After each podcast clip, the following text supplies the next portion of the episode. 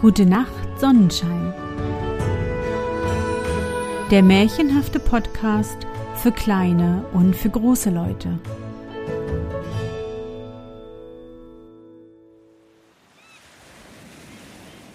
Märchen unterm Sonnenschirm. Fantastische Geschichten aus aller Welt zum Träumen und Entspannen.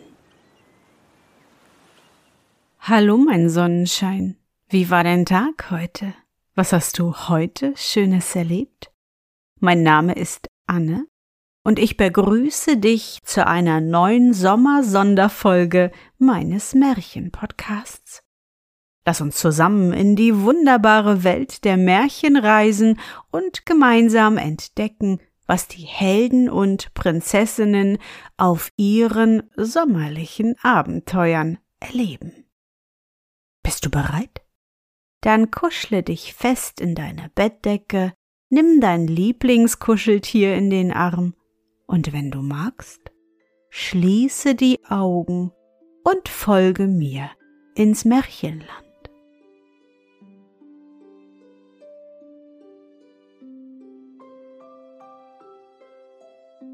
Die sieben Königstöchter Ein alter König, der sehr lange und weise über sein Volk geherrscht hatte, war es nun endlich müde, immer weise zu sein und herrschen zu müssen, und wollte so gerne die wenigen Jahre seines Lebens, die ihm noch übrig waren, ruhig und still sommers in seinen schönen Gärten sitzen und sich an dem Blühen und der Fruchtbarkeit der Erde freuen, und im Winter die leuchtenden Sternenbilder am Himmel beobachten, wozu ein König, solange er die schwere Krone tragen muss, keine Zeit übrig hat. Deshalb sagte er zu seinem Sohne Nimm meine Krone und mein Zepter und suche dir unter den Töchtern der Königshöfe im Lande ein schönes Weib, und ich will vom Throne unserer Väter herabsteigen und dir den Weg frei machen. Ja, antwortete der Königssohn, wenn du mir die rechte Königin findest, dann will ich wohl König sein. Das wird nicht schwer sein, sagte der König. Ich sende meine Boten an die Höfe im Lande und lasse die Königstöchter hierher entbieten, und da wirst du finden, was du brauchst. Aber entgegnete der Prinz. Nur solche sollen kommen dürfen, die eine besondere Gabe haben, eine besondere Kunst kennen, denn ich sah ihrer viele auf meinen Wanderungen durch das Land, aber keine war darunter, die mich mit etwas Besonderem, das sie an sich hatte, so bezwingen konnte, dass ich zu ihr hinknien möchte und sagen, willst du meine Königin sein?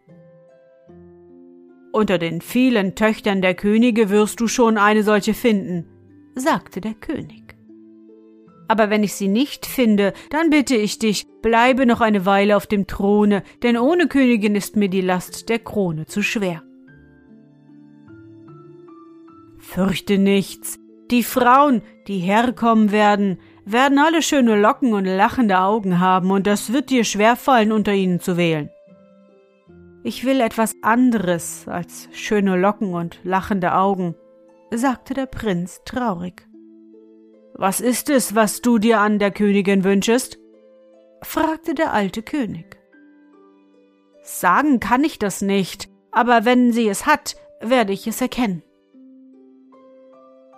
So sandte denn der alte König seine Mannen an die Königshöfe der Nachbarländer und ließ ausrufen, dass alle Königstöchter, die irgendeine besondere Gabe hätten, sich zum großen Tage des Frühlingsfestes an seinem Hof versammeln sollten, da der Prinz, sein Sohn, sich eine Königin wählen wolle. Und als nun der festliche Tag gekommen war, lud der König sein Volk in die herrlichen Gärten seiner Burg, damit es Zeuge sein sollte bei der Wahl der Königin und der Mutter des Volkes. Die Gärten waren voll Sonnenschein und Blumen. Die Nachtigallen sangen, und der Himmel war so blau wie die duftenden Veilchen im Grase. Goldene Wagen mit weißen Rossen bespannt fuhren vor das Schlosse des Königs, und der Kämmerer hob die schönen Prinzessin aus ihrem Wagen und führte sie in den Garten, wo der König und der Prinz und alles Volk schon versammelt waren. Der König saß auf einem goldenen Stuhl unter einem purpurnen Sonnendach, ihm zur Seite auf silbernem Schemel der Prinz. Um sie herum waren die Großen des Königshofes versammelt. Dem Königssitze gegenüber waren auf kostbaren Teppichen sieben Sitze aus Elfenbein aufgestellt für die sieben Königstöchter, die aus den fernen Landen für die Brautschau erwartet wurden.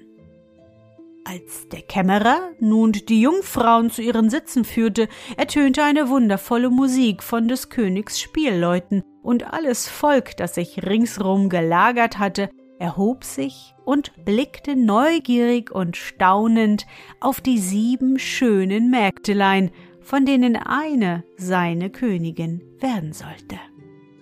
Sie flüsterten miteinander und versuchten zu erraten, welche es wohl sein würde, und jedem wollte eine andere besser gefallen als seinem Nachbarn. Da erhob der König seine Hand, und die Spielleute verstummten. Der gab dem Kämmerer ein Zeichen, und dieser ging zu der ältesten der Prinzessinnen und führte sie zu dem Sitz des Prinzen. Sag mir, welcher besonderen Kunst du dich rühmen kannst, sagte der Prinz und sah ihr in das schöne Angesicht. Die Prinzessin öffnete den Deckel des goldenen Körbchens, das sie in der Hand trug, und nahm ein duftendes goldgelbes Brot heraus und sprach Sieh, dieses Brot habe ich selbst gebacken. Sieh, wie weiß und locker es ist. Niemand in meines Vaters Reiche kann es so gut bereiten wie ich. Die Gabe genügt mir nicht, sagte traurig der Prinz. Meine Königin braucht kein Brot zu backen, sie muss Besseres können. Oh, die Prinzessin machte böse Augen und ließ sich von dem Kämmerer an ihren Platz zurückbegleiten. Die zweite Königstochter verneigte sich vor dem Prinzen und antwortete auf seine Frage Sieh, dieses Gewand, das ich trage, und den Schleier, der mein Haupt bedeckt, das habe ich selbst gesponnen und gewebt. Keine Frau in meines Vaters Reich kann so zarte Fäden spinnen und so kostbare Gewänder fertigen. Zeig mir deine Hände, sagte der Prinz, und da er sie sah, sprach er. Die Hände meiner Königin müssen weich sein, spinnen und weben können meine Dienerin. Die Prinzessin wurde rot vor Zorn, als der Kämmerer ihr die Hand reichte, um sie wegzuführen. Die dritte Königstochter kam mit stolzen Schritten zu dem Sitz des Prinzen. Gib mir dein wildestes Pferd, brach sie und sah ihm kühn in die Augen. Ich reite es dir zu, dass es sanft wie ein Lamm unter deinen Händen geht. Der Prinz fühlte ihren Blick scharf wie den Stoß eines Raubvogels. Nein, sagte er, meine Rosse reite ich mir selbst so zu, wie ich sie haben will. Die Prinzessin warf den Kopf in den Nacken und wandte sich ab. Die vierte war stark und schlank wie ein Knabe und sprach zum Prinzen Willst du mich auf deinen Jagden mitnehmen? Sieh, meine Pfeile sind sicher wie der Stoß deines Falkens, und sie fliegen so weit, dass kein fliehend Wild ihnen entkommt. Oh, sagte der Prinz, Meiner Königin soll das Herz wehtun, wenn sie das brechende Auge eines Tieres sieht. Da lachte die Prinzessin hart auf und kehrte ihm den Rücken zu. Der alte König wurde unruhig und sah angstvoll auf die fünfte Königstochter, aber sie war so wunderschön, dass er hoffte, sie würde endlich des Sohnes Herz bewegen. Darf ich dir ein Lied singen? sagte sie mit glockenheller Stimme zu dem Prinzen. Dieser nickte, und sie begann zu singen, und das Volk lauschte entzückt. Die Springbrunnen hielten in ihrem Falle inne, die Vögel flogen in Scharen herbei, die Nachtigallen fingen an zu schlagen, und man wusste nicht, welche Stimme die schönste war. Der Prinz freute sich an dem Lied. Er reichte der Prinzessin die Hand und sagte ich danke dir für dein Lied. Dein Gesang ist wunderschön, aber meine Königin muss noch anderes können als das. Die Königstochter wurde sehr traurig und ging zurück zu ihrem Platze. Oh, sagte der alte König zu seinem Schwertträger.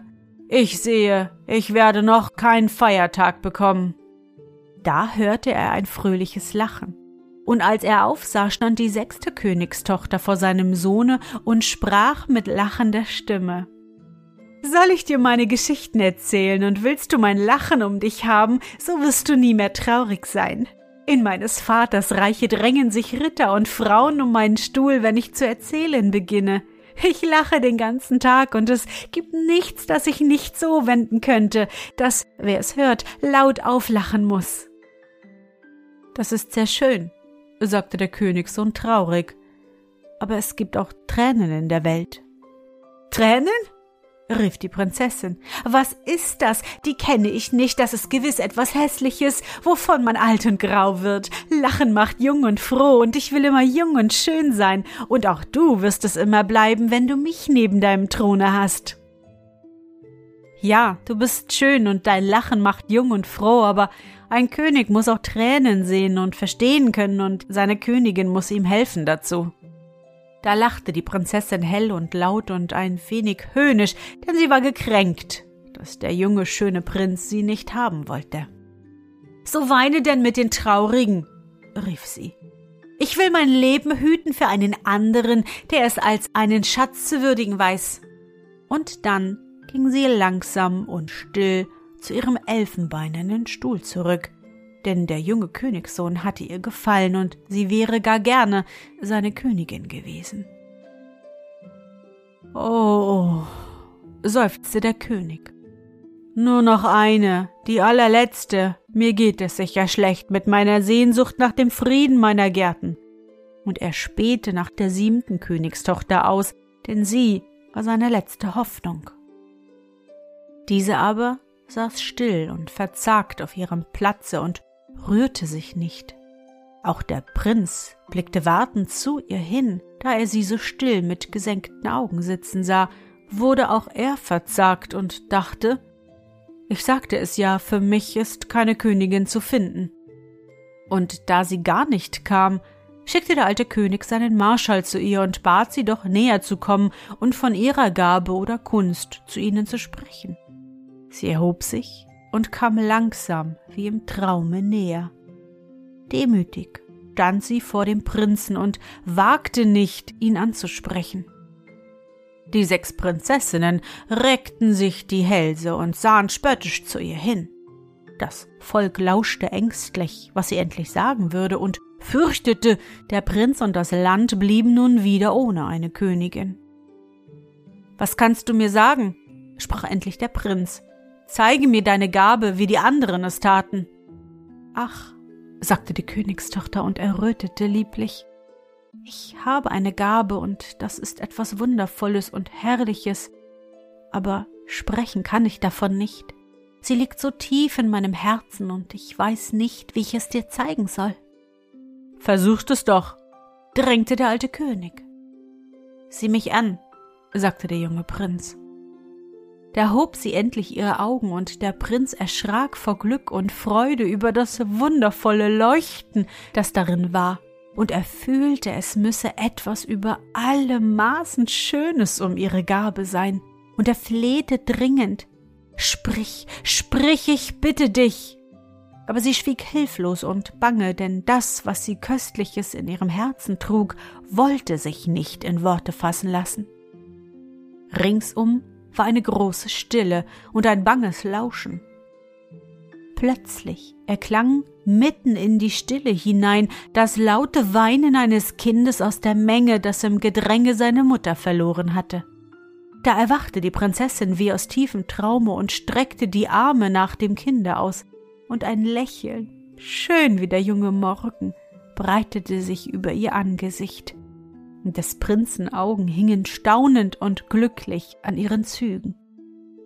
Der alte König winkte seinem Kämmerer und flüsterte ihm etwas ins Ohr. Der ging und nahm das weinende Kind auf seinen Arm und trug es zum Königshügel hinan. Er brachte es zu den sechs Prinzessinnen auf den elfenbeinenen Stühlen und frug eine jede, ob sie es nehmen wolle, aber keine von ihnen wollte es. Oh, sagte die eine. Das Kind ist mir zu schwer, ich kann es nicht halten. Es ist mir zu schmutzig, sagte die zweite und verzog das Gesicht. Die dritte hielt sich die Ohren zu und sagte Oh, oh, ich kann das Schreien nicht hören.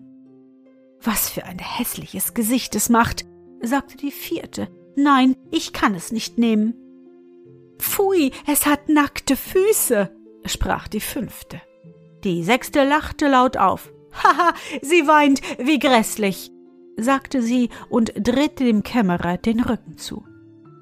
Aber die siebte Prinzessin stand noch immer mit ausgebreiteten Armen und schaute sehnsüchtig nach dem weinenden Kinde hin. Und als der Kämmerer es ihr endlich brachte, streckte sich das Kindlein der Prinzessin entgegen und hörte auf zu weinen.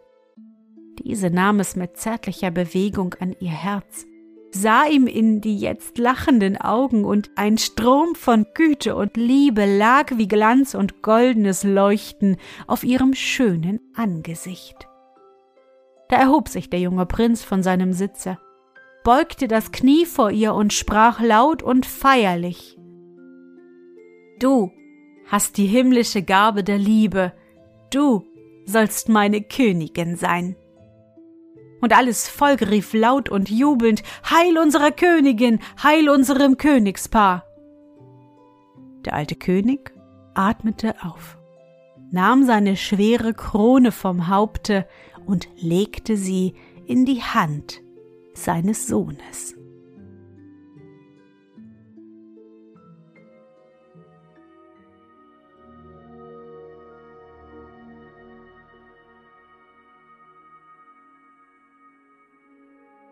Na, Sonnenschein, bist du noch wach? Das war das deutsche Märchen Die sieben Königstöchter, ausgedacht und aufgeschrieben von Elizabeth Dothenday. Veröffentlicht hat sie dieses und andere Märchen in ihrem Märchenbuch mit dem wunderschönen Namen Märchenwiese. Ich hoffe, dir hat unsere gemeinsame Reise heute gefallen. Für mich war es wieder wunderbar und ich danke dir, dass du mich begleitet hast.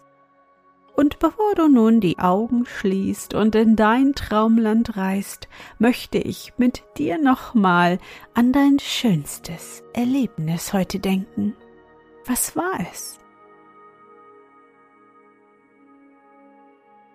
Vielleicht hat es bei dir heute geregnet und du bist im warmen Sommerregen über die Wiese gelaufen. Hm, wie das duftet und wie weich der Regen sich auf der Haut anfühlt. Versuche dich an dein schönstes Erlebnis heute zu erinnern. Und? Was war dein schönstes Erlebnis heute und wie fühlst du dich dabei? Suche dir auch heute wieder den schönsten Moment aus und präge ihn dir gut ein. Und wenn du magst, kannst du ihn auch malen oder im Zauberbuch aufschreiben. Und nun gute Nacht, Sonnenschein. Schlaf gut und träum was Schönes. Wir hören uns bald wieder.